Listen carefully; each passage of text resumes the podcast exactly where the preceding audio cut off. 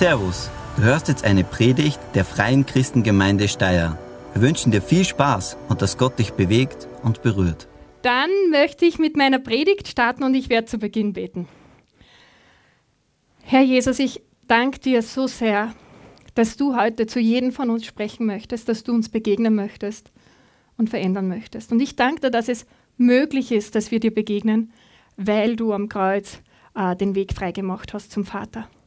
Du hast uns freigemacht von unserer Schuld und Sünde und deswegen dürfen wir jetzt in deine Gegenwart auch kommen und von dir hören. Und ich danke dir, dass du Interesse an unserem Leben hast, dass du jeden Einzelnen, der da ist oder der vom Computer sitzt, siehst und auch liebst und gute Pläne hast. Danke dafür. Amen.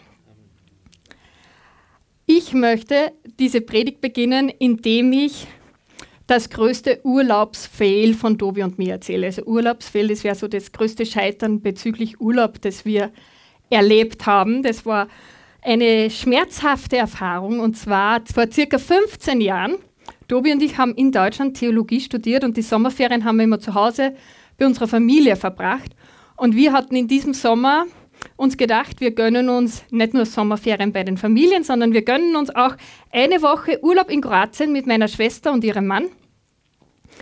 Und als wir am Freitagnachmittag gepackt haben, ich weiß nicht mehr genau, aber ich glaube, meine Schwester hat mich angerufen und wir haben telefoniert und wir sind draufgekommen, wir haben die Reisepässe in Deutschland. Und Kroatien ist außerhalb des Schengen-Raums. Das heißt, da gibt es eventuell Grenzkontrollen. Und die Reisepässe waren genau in die andere Richtung, 600 Kilometer. Und wir waren, sollen wir es riskieren, ohne Reisepässe fahren? Was tut man, wenn sie aufhalten an der Grenze und nicht reinlassen? Ähm, fremde Reisepässe ausborgen und hoffen, dass nicht draufkommen, dass das die Schwester eigentlich ist und ihr Mann und nicht wir oder so ist uns auch blöd vorkommen, weil wir weiß, was das für Konsequenzen hat, wenn du da illegal die Grenze übertreten willst und du kannst nicht mehr zurück auf die Bibelschule, weil es nur irgendwo im Gefängnis in Kroatien sitzt oder so. Keine Ahnung, was für Konsequenzen das gehabt hätte. Wir haben da fahren jetzt los von Freitagnachmittag bis nach Frankfurt, die Reisepässe holen, wieder zurückfahren, gleich weiterfahren nach. Äh, es ist also echt deppert vorgekommen. Ähm, so viel Zeit, so viel Benzin und dann, wenn du dann Stunden fährst, ist ja, es ist schon der Weg nach Kroatien lang, aber dann hast du die dreifache Strecke zum Fahren. Äh, wir haben recherchiert und Tobi ist äh, zu der Information, glaube ich, kommen. Ich kann mich nicht mehr genau erinnern, ich habe einiges verdrängt, glaube ich, es war sehr schmerzhaft, dass DHL am Samstag liefert. Und wir könnten, wenn jemand unsere Reisepässe in Deutschland aufgibt, den Freitag noch, am Samstagmorgen mit ein paar Stunden Verspätung die Reisepässe erhalten. Ähm, genau, also wir wollten eigentlich mitten in der Nacht losfahren, dann haben wir gesagt, okay, fahren wir nicht mitten in der Nacht, sondern vielleicht 9, 10 Uhr Vormittag. Wird halt ein bisschen später alles, aber der Plan war gut. Wie Tobi hat mit der, der DHL-Frau telefoniert, sie das absichern lassen, das funktioniert.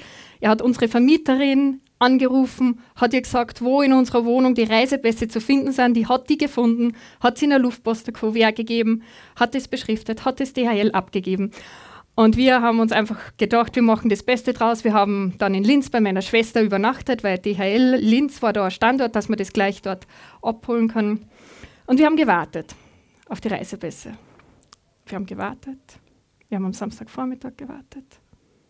Wir haben gewartet. Und es hat sich herausgestellt, es gibt keine Samstagszustellung in Österreich. Die Reisepässe waren in einem Verteilzentrum irgendwo eingesperrt in Deutschland. Wie blöd kann man nur sein, seine Reisepässe zu vergessen, wenn man nach Österreich. Ich meine, es war ja unsere Schuld, wir hätten die einfach mitnehmen müssen. Aber es war so ärgerlich. Die hat uns gesagt, es geht. Und dann ist es nicht gegangen. Und wir hatten eine Woche Urlaub in Kroatien, also sechs Tage. Zwei Tage Verspätung sind schon nur mehr vier Tage Urlaub. Also ein Drittel vom Urlaub weg, den wir bezahlt haben als Studenten. Zusätzlich das schlechte Gewissen, dass wir den Urlaub meiner Schwester und me meines Schwagers da auch irgendwie, äh, naja, vielleicht nicht ganz versauen, aber doch äh, deutlich weniger lang machen. Äh, also es war, ja, schlussendlich, Montagmorgen, da gibt es ein Foto, haben wir die Reisepässe erhalten da, Linz. Damals, vor 15 Jahren, wir waren jung, ähm, sind wir dann losgefahren mit ziemlich viel Verspätung in den Urlaub. ich glaube, DHL hat uns dann einen Schadenersatz auch gegeben. Ich weiß jetzt nicht, wie viel das war, aber wir haben ein bisschen Geld zurückgekriegt, weil wir uns beschwert haben, wir haben da bezahlt für Urlaub, den wir nicht machen haben können, weil sonst hätten wir die Pässe wahrscheinlich wirklich mit dem Auto abgeholt, wenn die gesagt haben, das geht nicht. Gut, jetzt ähm, fragt euch, was hat das Ganze mit einer Predigt zu tun? Ähm, interessante Geschichte.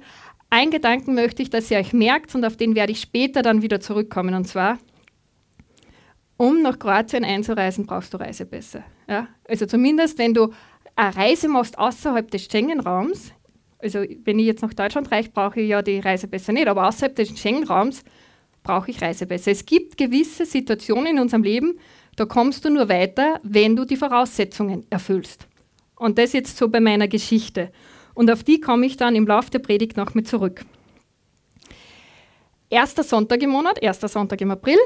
Ähm, wir feiern da immer auch Abendmahl. Und ich möchte heute mehr Zeit mal nehmen, um den Abendmahlstext aus 1. Korinther 11 anzuschauen. Und zwar den gesamten Text, das mache ich eher seltener. Und wir starten da jetzt gleich rein. Ähm, das noch nicht. Der Text kommt ja später. Wir lesen ab Vers 17, da habe ich keine Folie für euch vorbereitet. Da dürft ihr einfach zuhören oder in euren eigenen Bibeln oder am Handy in der Bibel das suchen. Also 1. Korinther 11. Diesen Brief hat der Apostel Paulus an die Gemeinde in Korinth geschrieben, die einige große Stärken gehabt hat, diese Gemeinde, aber auch ein paar ziemlich massive Schwächen. Und eine davon spricht er jetzt an. Also Kapitel 11 ab Vers 17 lese ich jetzt einmal bis Vers 22.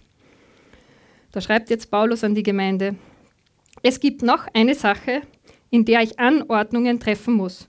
Und diesmal handelt es sich um etwas, wofür ich euch nicht loben kann. Ihr verhaltet euch bei euren Zusammenkünften nämlich so, dass es die Gemeinde nicht fördert, sondern ihr schadet. Ich habe, um damit zu beginnen, gehört, dass ihr euch, wenn ihr als Gemeinde zusammenkommt, in Gruppen aufspaltet. Und zumindest teilweise glaube ich es auch. So wie es bei euch steht, muss es ja zu Spaltungen kommen, nur dann wird sichtbar, wer von euch im Glauben bewährt ist. Wie sieht es denn nun bei euren Zusammenkünften aus? Ihr nehmt zwar alle am selben Ort eine Mahlzeit ein, aber als Mahl des Herrn kann man dieses Essen nicht bezeichnen, es ist eine Privatmahlzeit jedes Einzelnen. Denn statt zu warten, bis alle da sind, beginnt jeder für sich zu essen. Und so kommt es, dass der eine hungrig bleibt, während der andere im Übermaß isst und sich sogar betrinkt. Könnt ihr denn nicht zu Hause essen und trinken? Oder bedeutet euch die Gemeinde Gottes so wenig, dass es euch nichts ausmacht, die bloßzustellen die nichts haben, was soll ich dazu sagen? Soll ich euch loben? In diesem Punkt lobe ich euch nicht. Paulus weist die Gemeinde in Korinth zurecht. Warum? Die hatten eine andere Abendmahlstradition als wir haben. Also einige von euch, die schon längere Zeit kommen, wissen, wir haben dann immer so ein kleines Brötchen oder ein kleines Stammball und das nehmen wir dann. In Korinth hatten die eine Tradition, die grundsätzlich richtig schön und gut ist. Und zwar, die haben gemeinsam gegessen und dabei auch das Abendmahl gefeiert. Das ist ja richtig schön, so Gemeinschaft zu haben und dann auch das Abendmahl zu feiern, um sich daran zu erinnern, was Jesus gemacht hat. Aber bei ihnen hat sich das anders entwickelt. Es ist zu einer Spaltung in der Gemeinde gekommen. Warum? Äh, auch damals hat es vermögendere Gemeindemitglieder gegeben und manche, die weniger vermögend waren, manche vielleicht sogar, die auch Sklaven waren. Und die Vermögenden, die hatten kürzere Arbeitszeiten als die weniger Vermögenden. Und die sind dann vielleicht schon zusammengekommen und hatten schon Zeit für Gemeinschaft. Und wenn man so da sitzt, vielleicht ist der Hunger gekommen und dann haben die schon angefangen, diese Gaben, die sie mitgebracht haben, zu verputzen und schon zu essen und auch den guten Wein zu trinken, den die gehabt haben. Und ähm, dadurch ist es zu einer Spaltung gekommen, weil die Leute, die ärmer waren und die vielleicht sogar äh, angewiesen gewesen wären, dass die Reichen mit ihnen mal Essen teilen, die sind gekommen, wie die anderen schon fertig waren mit dem Essen und die wollten vielleicht dann nicht noch länger mit dem Essen verbringen und die waren schon gut angeheitert. Und so sind die, die ärmer waren, heißt es in dem Text von Paulus, die sind hungrig geblieben und die anderen waren schon betrunken. Und diese gute Idee, gemeinsam zu essen, hat die Gemeinde gespalten. Jetzt ist es so, dass dieses Problem, dieses spezifische Problem, wir nicht haben, weil wir schon gar nicht gemeinsam miteinander essen. Das jetzt gut oder schlecht ist, sei dahingestellt. Aber ich glaube, wir können trotzdem aus dem Text was lernen, nämlich äh, es war nicht gut, ein Verhalten zu haben, das nicht die Einheit fördert, sondern Gemeinde auch spalten kann. Und das sollten wir auch im Hinterkopf behalten, dass das, was wir tun, soll immer die Einheit der Gemeinde fördern und nie die Gemeinde spalten. Nun lesen wir weiter, und zwar geht es jetzt ab Vers 23, Vers B oder 23 genau, äh, lesen wir weiter. Und da geht es jetzt um den Kern, ähm, um das Abendmahl. Und da schreibt jetzt Paulus weiter an die Gemeinde. Ihr wisst doch, was der Herr über dieses Mahl gesagt hat. Ich selbst habe seine Worte so an euch weitergegeben, wie sie mir berichtet wurden. In der Nacht, in der er verraten wurde, nahm Jesus daher das Brot, dankte Gott dafür, brach es in Stücke und sagte, das ist mein Leib, der für euch geopfert wird. Wenn ihr künftig dieses Mahl feiert und von dem Brot esst, dann ruft euch in Erinnerung, was ich für euch getan habe. Nachdem sie gegessen hatten, nahm er den Becher, dankte Gott auch dafür und sagte, dieser Becher ist der neue Bund, besiegelt mit meinem Blut. Wenn ihr künftig aus dem Becher trinkt, dann ruft euch jedes Mal in Erinnerung, was ich für euch getan habt. Seid euch also darüber im Klaren. Jedes Mal, wenn ihr von dem Brot esst und aus dem Becher trinkt, verkündet ihr den Tod des Herrn, bis der Herr wiederkommt. In diesem Kerntext des ganzen Abschnittes sehen wir drei Dinge, die im Abendmahl geschehen. Das erste ist, wir erinnern uns. Also da in dieser Übersetzung heißt es, dann ruft euch in Erinnerung, was ich für euch getan habe. Und dann wird unten auch wieder, ruft euch jedes Mal in Erinnerung, was ich für euch getan habe. Wenn wir das Abendmahl nehmen, dann ist es immer Zeit nachzudenken, ähm, woher wir gekommen sind. Ähm, unsere Sünde war groß, aber die Gnade und die Liebe Gottes war größer. Wir waren verloren, aber dank Jesus sind wir gefunden. Wir waren Sünder, aber weil wir durch das Akzeptieren dessen, was Jesus am Kreuz gemacht hat, heißt es in der Bibel, sind wir mit ihm gestorben und auferstanden. Sind wir jetzt nicht mehr Sünder, sondern wir sind Heilige, selbst wenn wir uns nicht so fühlen. Denn wenn Gott uns sieht, sieht er, dass unsere Sünden gekreuzigt wurden. Und das dürfen wir uns erinnern. Und das ist so unfassbar groß, dass wir verloren waren, aber jetzt gefunden sind. Dass, dass wir unsere Sünde uns vergeben ist, dass sie uns nimmer vorgehalten wird, dass wir ein neues Leben beginnen dürfen. Und es ist gut, regelmäßig sich an solche Dinge zu erinnern. Ganz bewusst, weil manchmal wird es so alltäglich, dass man die äh, die Bedeutung, die das hat, oft gar nicht mehr so wirklich wahrnimmt und auch nicht mehr die Dankbarkeit empfindet, die man vielleicht am Anfang empfunden hat, als einem das erste Mal das bewusst worden ist. Das zweite, ganz am Schluss, schreibt Paulus, was wir machen, wenn wir Abendmahl feiern, ist es, wir verkünden den Tod des Herrn. Jedes Mal, wenn wir Abendmahl haben, wird erwähnt, warum wir Abendmahl feiern, an was wir uns erinnern.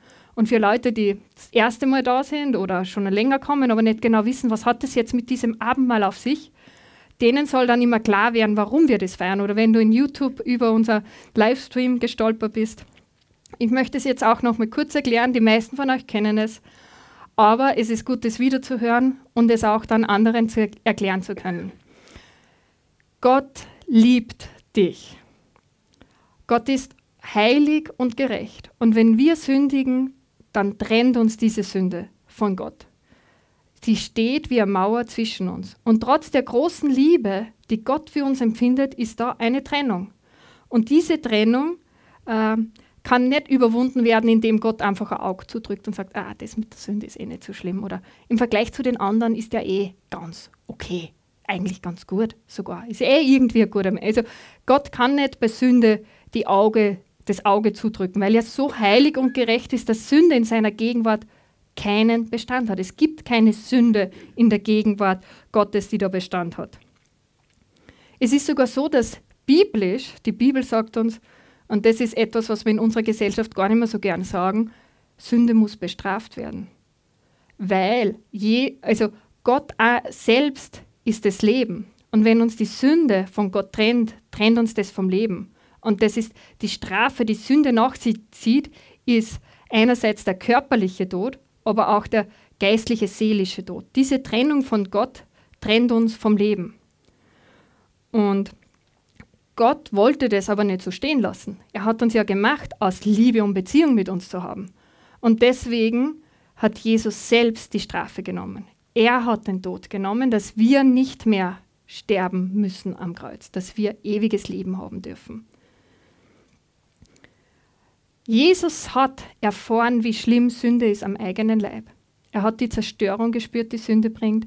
Er hat gespürt, wie diese Trennung zu Gott wirklich sich anfühlt. Und Gott hasst Sünde abgrundtief. Also, wirklich, also Gott und hassen sagt man ja nicht oft, aber Gott hasst tatsächlich Sünde. Und deswegen hat er alles Mögliche gemacht, um die Sünde ein für alle Mal zu besiegen. Und deswegen ist er zu Ostern am Kreuz gestorben. Und er ist wieder auferstanden, weil er war sündlos, er war Gott und wir haben ein ewiges neues Leben, wenn wir uns im Glauben an ihn wenden. Wir müssen es nicht selbst erarbeiten, das neue Leben. Wir dürfen dieses Geschenk einfach annehmen. Und somit dürfen wir erfahren, dass, auch wenn unsere Sünde groß war, die Liebe und die Gnade Gottes größer ist. Und wir stehen dann nicht mehr unter der Macht der Sünde, sagt die Bibel, sondern wir stehen unter der Macht Jesu. Es ist nicht, dass wir keine Macht mehr über uns haben, aber wir haben die Wahl zwischen, ist die Sünde die Macht, die uns beherrscht, oder ist es Jesus, die Macht, die uns beherrscht. Und wenn wir uns ihm zuwenden und sagen, dieses Geschenk, Jesus, nehme ich aus deiner Hand, dann haben wir ein neues Leben, ein ewiges Leben, ein Leben unter der Herrschaft Jesu. Und der dritte Aspekt, den Paulus schreibt, ist, wir machen das, bis der Herr wiederkommt. Wir feiern so lange Abendmahl, bis Jesus wiederkommt. Und das ist ein freudiges Erwarten, das wir haben dürfen. Jesus kommt wieder. Es ist nicht alles in unserem Leben gut, aber wenn Jesus wiederkommt, dann wird es gut. Und das dürfen wir freudig erwarten. Und wenn man die Bibel liest, sieht man sogar, es war ein bisschen ein ungeduldiges Erwarten, das die ersten Christen gehabt haben. Die haben sich danach gesehnt, dass Jesus bald wiederkommt. Und dieser Aspekt schwingt immer auch mit, wenn wir Abendmahl feiern. Jesus wird wiederkommen. Und Jesus sagt, ich komme bald. Für ihn ist, ist es bald. Aus der Perspektive der Ewigkeit kommt Jesus bald. Und wenn wir in einer balden Erwartung leben, dann verändert es unseren Alltag, wenn wir erwarten, dass Jesus wirklich bald wiederkommt und nicht nur ja irgendwann. Und jetzt kommt nach diesem Abschnitt ein Abschnitt, ähm, den ich, über den ich nicht gern predige, ähm, weil ich finde, es ist so, es passt nicht mehr in unsere Kultur. Und ähm, man fühlt sich irgendwie unwohl. Aber ich kann es nicht ändern, es steht in der Bibel, ob ich es will oder nicht.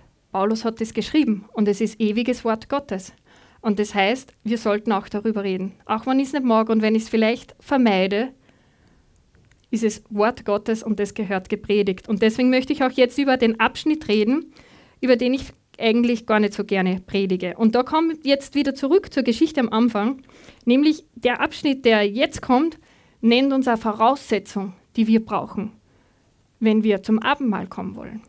So wie ich meinen Reisepass brauche, um nach Kroatien zu reisen, weil Kroatien noch nicht äh, im Schengen-Raum ist, äh, brauchen wir eine Voraussetzung, sollten wir erfüllen, um in die Gegenwart Gottes zu kommen. Und das ist, ähm, ich habe es genannt, gesunde Furcht. Oder man kann auch sagen Gottesfurcht.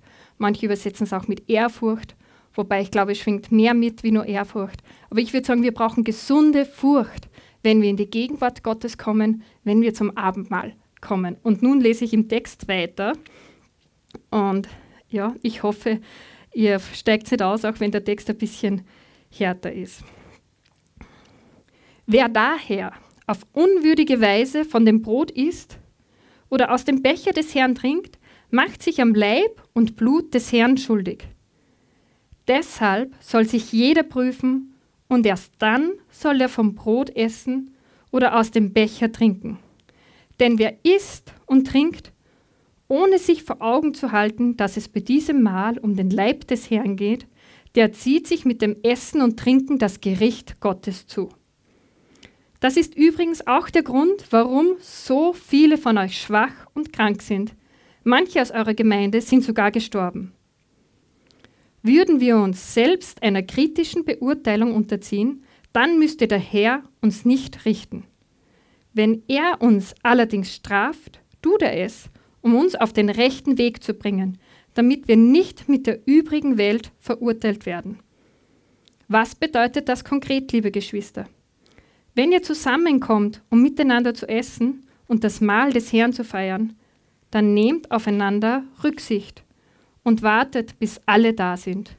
Wenn jemand so hungrig ist, dass er nicht warten kann, soll er zu Hause essen. Dann werdet ihr nicht durch eure Zusammenkünfte das Gericht Gottes über euch bringen. Alles Weitere werde ich regeln, wenn ich komme. Ich finde es schon ziemlich krass. Da am Schluss schreibt er, ähm, dass es darum geht, dass man, wenn man Gottesdienst feiert, nicht das Gericht Gottes über einen bringt. Ähm, dass man das in einer würdigen Weise machen muss. Also das ist echt etwas, über das wir bei uns in der Gemeinde im Gottesdienst sehr wenig reden. Und ich finde es, wir haben so das Bild von dem liebevollen, von dem gnädigen Gott, der uns annimmt ohne Bedingung. Der jeden annimmt, egal wie groß die Sünde ist.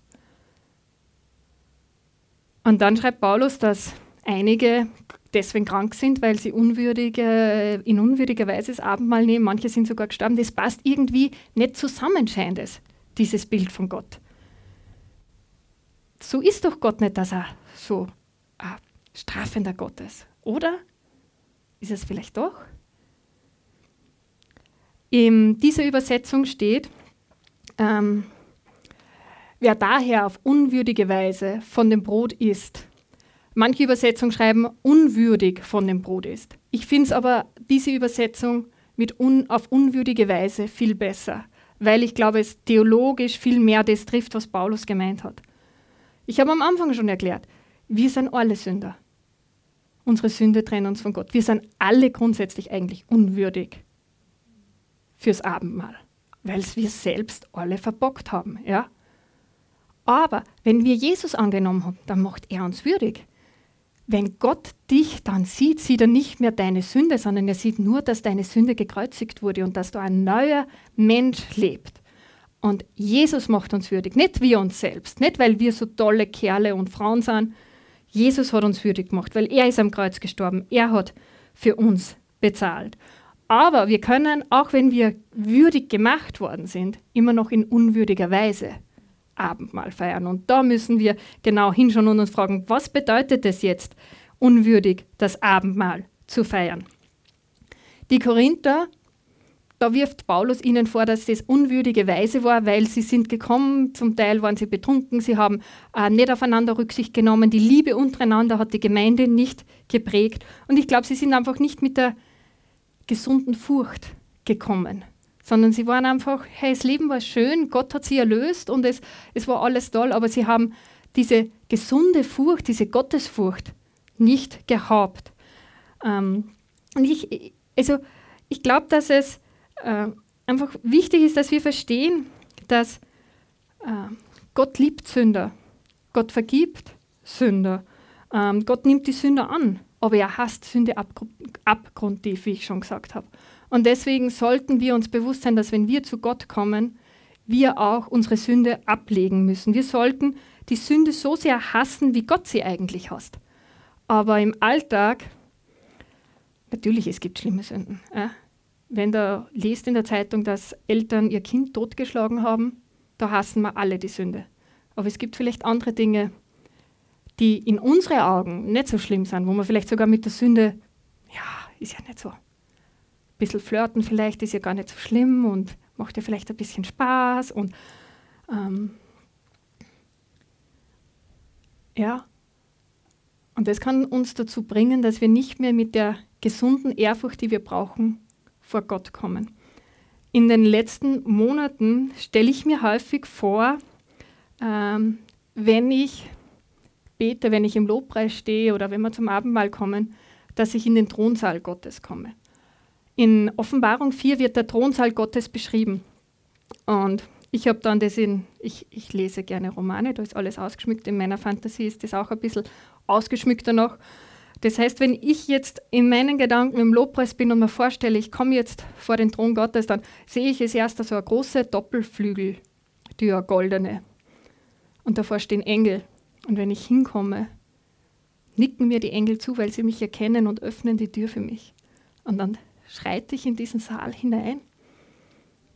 Und der ist einfach überwältigend, wunderbar gemacht. Also ganz viel Gold ist zum Sehen. Und wenn du geradeaus siehst, siehst du äh, nach dem langen Saal am anderen Ende Stufen und äh, etwas erhöht ist der Thron Gottes. Und da sitzt der dreieinige Gott, der Vater, der Sohn und der Heilige Geist.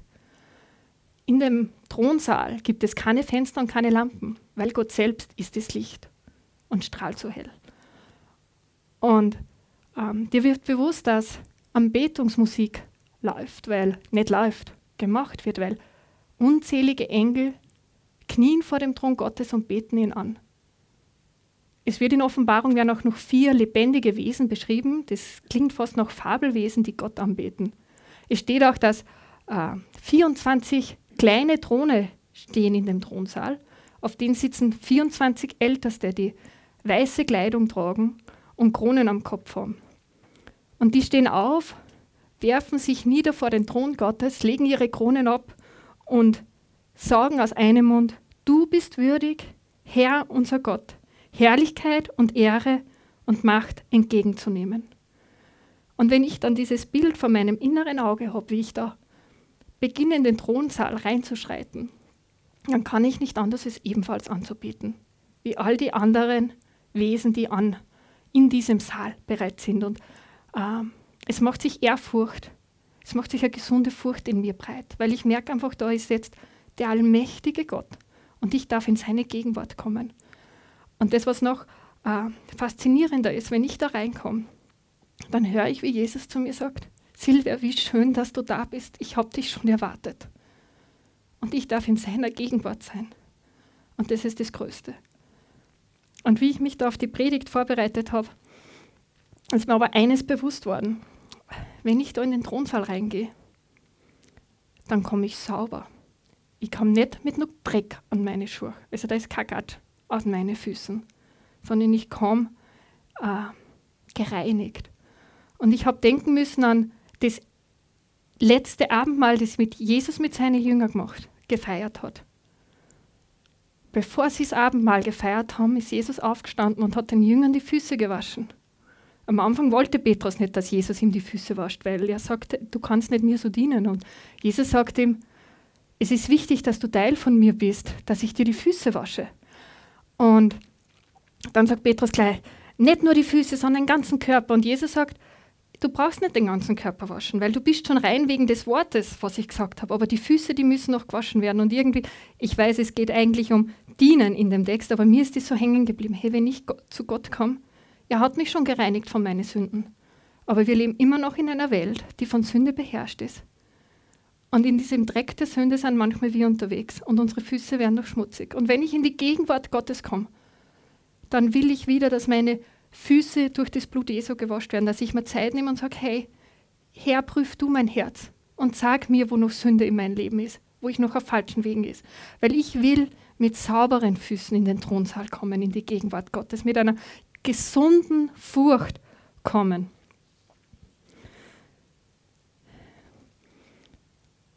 Wir sollten Sünde nicht auf die leichte Schulter nehmen. Wir können es nicht auf die leichte Schulter nehmen, weil sie hat je Gott alles gekostet. Jesus ist am Kreuz gestorben. Nicht nur für die Sünden, die wir schlimm empfinden, sondern für jede Sünde. Die hat Gott alles gekostet. Und deswegen können wir nicht sagen, ah, bei dieser Sünde kann man durchs Auge zudrucken. Manches passiert einfach, weil es nicht, wir, wir sind Menschen. Also, und manchmal, da ärgerst du einfach und dann flippst du aus. Ähm, und dann ist es gut, einfach, wenn dir bewusst wird, komm zu Jesus und sag wieder, bitte reinige du mich, wasch mal meine Füße. Aber manchmal sind wir auch leichtsinnig und flirten mit der Sünde, weil es wir einfach nicht so schlimm empfinden und weil wir, ja, ach, das ist ja nicht so genau. Und da müssen wir echt unser äh, Denken verändern, weil die Sünde uns trennt. Und Paulus schreibt ja in diesem Text sogar, dass äh, wenn wir nicht in der würdigen, in würdiger Weise das Abendmahl feiern, dass das Krankheit sogar Tod nach sich ziehen kann. Und das ist schon krass eigentlich. Ähm, und er schreibt nachher aber auch, dass Gott dieses äh, Gericht der Krankheit dazu lässt, damit er nicht im endgültigen Gericht uns verurteilen muss, sondern Gott lässt vielleicht Krankheiten zu, oder Dinge, die, wo du merkst, hey, es läuft nicht so, wie es eigentlich sein sollte, damit wir erkennen, bei uns läuft vielleicht was nicht so, wie es sein sollte. Und wenn wir dann umkehren, ist wieder Heilung möglich. Heilung für, für Körper, aber auch für Seele und für Geist. Das heißt jetzt nicht, dass jede Krankheit, die wir haben, deswegen, weil wir in unwürdiger Weise das Abendmahl gefeiert haben, kommt. Aber es kann sein, dass es vielleicht der Fall ist, dass du dich da prüfen musst und schauen musst. Und wenn du da Vergebung empfangen hast, ähm, auch Gesundheit wiederkommt. Deswegen habe ich auch meine Predigt heute gesunde Furcht genannt. Weil wenn das, was Paulus da schreibt, stimmt, dann bringt es Gesundheit in unser Leben, wenn wir in einer würdigen Weise mit einer gesunden Furcht, mit Ehrfurcht äh, das Abendmahl nehmen. Und es bedeutet jetzt aber nicht, dass wir aus eigener Kraft versuchen, unser Bestes zu geben und ja, nie zu sündigen und irgendwie mehr als wir das schaffen, sondern ähm, Jesus will unseren Charakter verändern, sodass es nicht ein Kampf für uns ist, sondern weil wir immer mehr und mehr wie er werden. Und wenn wir mal sündigen, dann ist es nicht so, dass man sagen muss, ah, die Welt geht gleich unter, sondern wir können zu Gott kommen und er reinigt uns wieder neu von unserer Sünde. Und mit der Zeit lernen wir, äh, mehr und mehr wie Jesus zu werden, dass er unseren Charakter mehr und mehr einnimmt, dass wir, ähm, wenn ich in zehn Jahren zurückschauen kann, sagen kann, ja, ich sehe, es ist mehr Jesus jetzt in der Silvia, wie es noch vor zehn Jahren war. Komm mit einer gesunden Furcht, mit Ehrfurcht, mit Gottesfurcht vor den Thron. Gottesfurcht ist das Eintrittsticket, habe ich da stehen und ähm, das möchte ich euch auch mitgeben, wenn wir jetzt dann gleich das Abendmahl feiern. Predigt to go nennen wir das manchmal. Wie können wir das Abendmahl in würdiger Weise feiern? Indem wir mit einer gesunden Furcht vor den Thron Gottes kommen und uns auch von ihm verändern lassen dieses Thema der Gottesfurcht ist so viel größer, als ich jetzt in diesen paar Minuten, die ich habe, abhandeln kann. Und darum möchte ich mich auf das jetzt fokussieren, was auch äh, unser Text hergibt. Ähm, und ich denke, es wird noch weitere Predigten geben, wo es um dieses Thema gehen wird, auch wenn wir jetzt nochmal eine andere Predigtserie haben. Aber ich, ich glaube, wenn wir uns so sehr auf den liebevollen und gnädigen Gott konzentrieren, dass wir darüber die gesunde Furcht vor Gott verlieren, dass wir nicht ganz die ganze Wahrheit haben, dass wir nicht Jesus und Gott so sehen, wie er wirklich eigentlich ist. Und dann wird unsere Beziehung nie so tief sein, wie sie sein könnte, wenn wir das vollkommene, also vollkommen nicht, aber ein umfassenderes Bild von Jesus haben würden. Ich habe jetzt noch vier Praxistipps, die mir helfen, und ich hoffe auch euch helfen, äh, mit einer gesunden Furcht vor Gott zu kommen. Und das Erste ist, ähm, dass ich mir einfach vorstelle, wie ich wirklich den Thronsaal betrete. Das geht nicht darum, dass ich irgendwie Fantasie spiele, aber das ist geistliche Realität. Und Gott hat uns Fantasie gegeben, damit wir auch geistliche Realitäten sehen können in unserem Inneren. Deswegen betrete den Thronsaal Gottes, wenn du zu ihm in seine Gegenwart kommst, mit einer gesunden Furcht. Das Zweite, das auch hilft, in einer gesunden Furcht zu leben, ist zu wissen, Furcht ist ein Wort, das sehr negativ klingt. Aber es hat ganz, ganz viele positive Auswirkungen. Unter anderem, wie wir in dem Text gelesen haben, dass eine gesunde Furcht eine Gesundheit bringt, Heilung bringt für Körper, Geist und Seele, bin ich überzeugt. Das Dritte, was äh, eine gesunde Gottesfurcht bewirkt, ist, wir werden bereit sein, wenn Jesus wiederkommt. Weil äh, wir in einer Ehrfurcht vor ihm leben. Und ich glaube, wenn wir bereit leben, dann leben wir automatisch in Ehrfurcht auch. Ich glaube, dass das ein Kreislauf ist. Dass wenn ich erwarte, dass Jesus bald wiederkommt, dann verschwende ich nicht mehr Zeit mit Belanglosigkeiten. Dann habe ich, ja, dann konzentriere ich mich auf die Dinge, die im Leben wirklich zählen und das sind die geistlichen Dinge.